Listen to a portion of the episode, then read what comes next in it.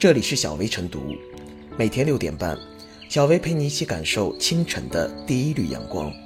同步文字版，请关注微信公众号“洪荒之声”。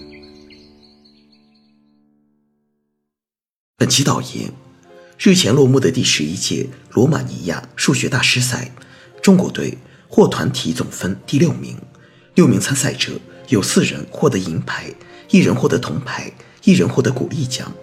美国、韩国、塞尔维亚、以色列和俄罗斯队分别获团队总分前五名。在2017年的本赛事中，中国选手曾获得个人第一名、团队第三名。本次比赛因中国队所有选手在金牌上折戟，引发热议。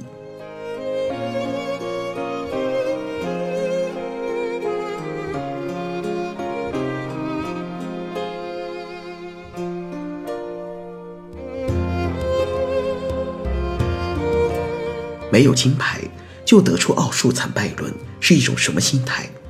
报道称，此次个人最好成绩是获得银牌的第十五名，参赛队总成绩仅排第六，引出了在国际数学竞赛上的铩羽和主管部门取消学科竞赛与升学优惠挂钩的政策有关，会影响到国家未来科技创新人才的培养等一些奇谈怪论。正如数学奥林匹克国家集训队教练分析。个人成绩上排在第十五、第十六、第十八名的我国选手都得了三十五分，而排在第九名摘得金牌的选手是三十七分。考虑比赛题目，每道满分是七分，两分之差，连一道题目的差距都谈不上。从一两次数学竞赛的结果，很难分析出数学教育存在什么问题。还有人发现，包括排名第十五、第十六的两名银牌选手。六名中国选手中，五人在第三题上得了零分，一人得了一分，认为很可能是备战出现了问题。参照中国队历届 RMM 表现，除了第二届六名选手中得了三金一银一铜之外，至少还有两届没有得过金牌，第六届只得了一银一铜，总成绩方面也有五次排名在前三名以外。综合上述种种。惨败论实在有耸人听闻之嫌，忽视金牌银牌之间不到一道题的分差，动辄就把吃金归咎于政策，亦或把得到金牌当成中国人在数学方面能力的证明，或许有点不讲道理。取消学科竞赛与升学优惠，并不是不重视该类学科及教育，而是要求基于中小学生教育成长规律。引导学生以兴趣激发潜力和参赛动力，避免功利的追逐竞赛成绩。看看一度出现的全民奥数热，从小升初到初升高，一些家长热衷奥数，不过是为了增加一份择校砝码。如此培养出来的数学能力，不有违竞赛设计初衷，不恰恰是应该纠正的吗？有人拿奥数奖跟菲尔兹奖说事儿，称一九七八年以来。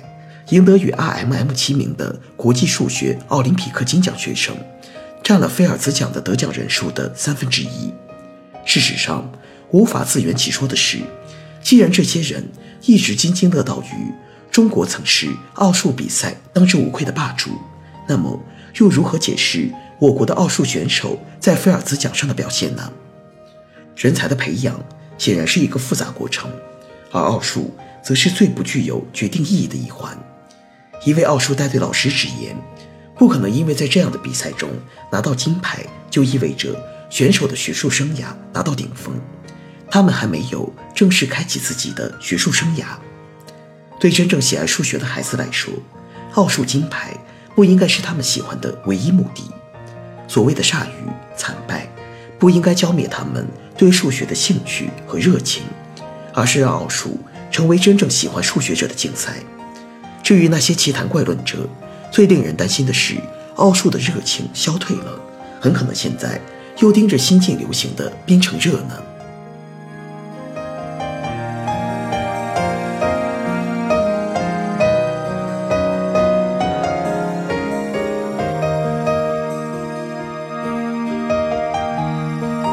数学竞赛，中国丢金，舆论不要带节奏。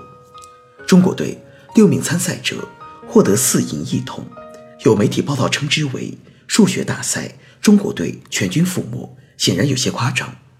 但在早已习惯了中国学生国际奥数大赛斩金夺银的氛围中，中国队获团体第六，参赛者获四银一铜的成绩确实不算突出，国人由此颇感失落，也在情理之中。如果简单的说，这次不代表国家数学水平，一次数学竞赛丢金不算什么，显然难以抚慰人心。正确对待实力与正确对待胜利同样重要，输了就是输了，没有拿到金牌就是没有金牌。我们应该有足够的自信和底气正视这次比赛。还有一种声音认为，在数学竞赛中，成绩下滑和取消部分竞赛类升学加分项有关。从而有意无意地往奥赛上引。有了如此一句，不学奥数，我们的数学教育效果是不是不好了？不能出顶尖人才了？很多孩子成长记忆中都有奥数，不必讳言，在奥数竞赛中确实发现了一些好苗子，有一些孩子也因此进入了心仪学校。但放眼大多数，奥数确实在相当程度上加剧了教育负担。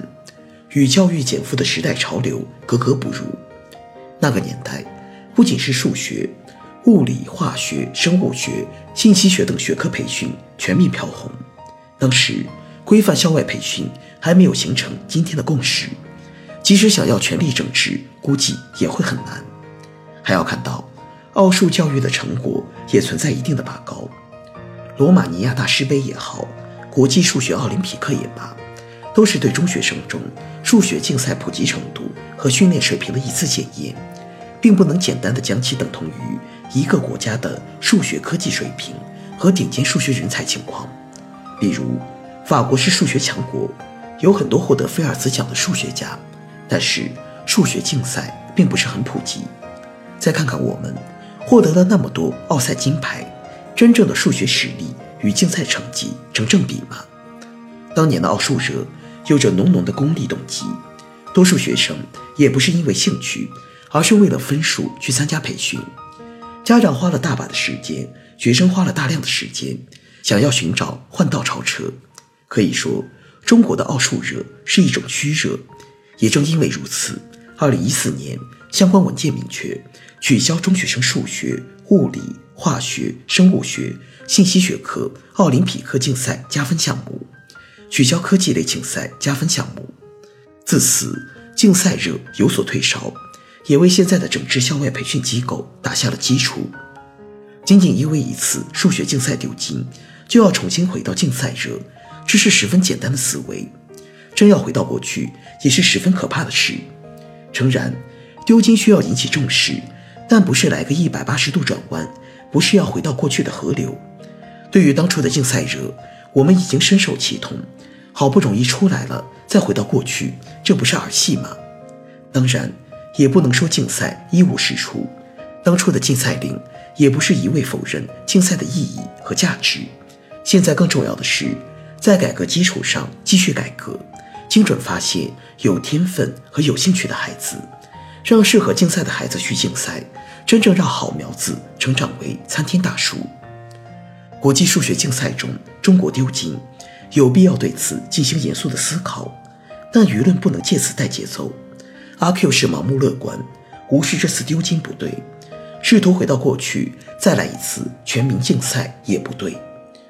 正如此次竞赛的参赛领队曲振华所说：“应该淡化对国际奥数竞赛成绩的过分看重，让其回归本质。也需要给数学有特长的学生一个平台，让数学竞赛发挥本来的作用。”这。更值得我们思考。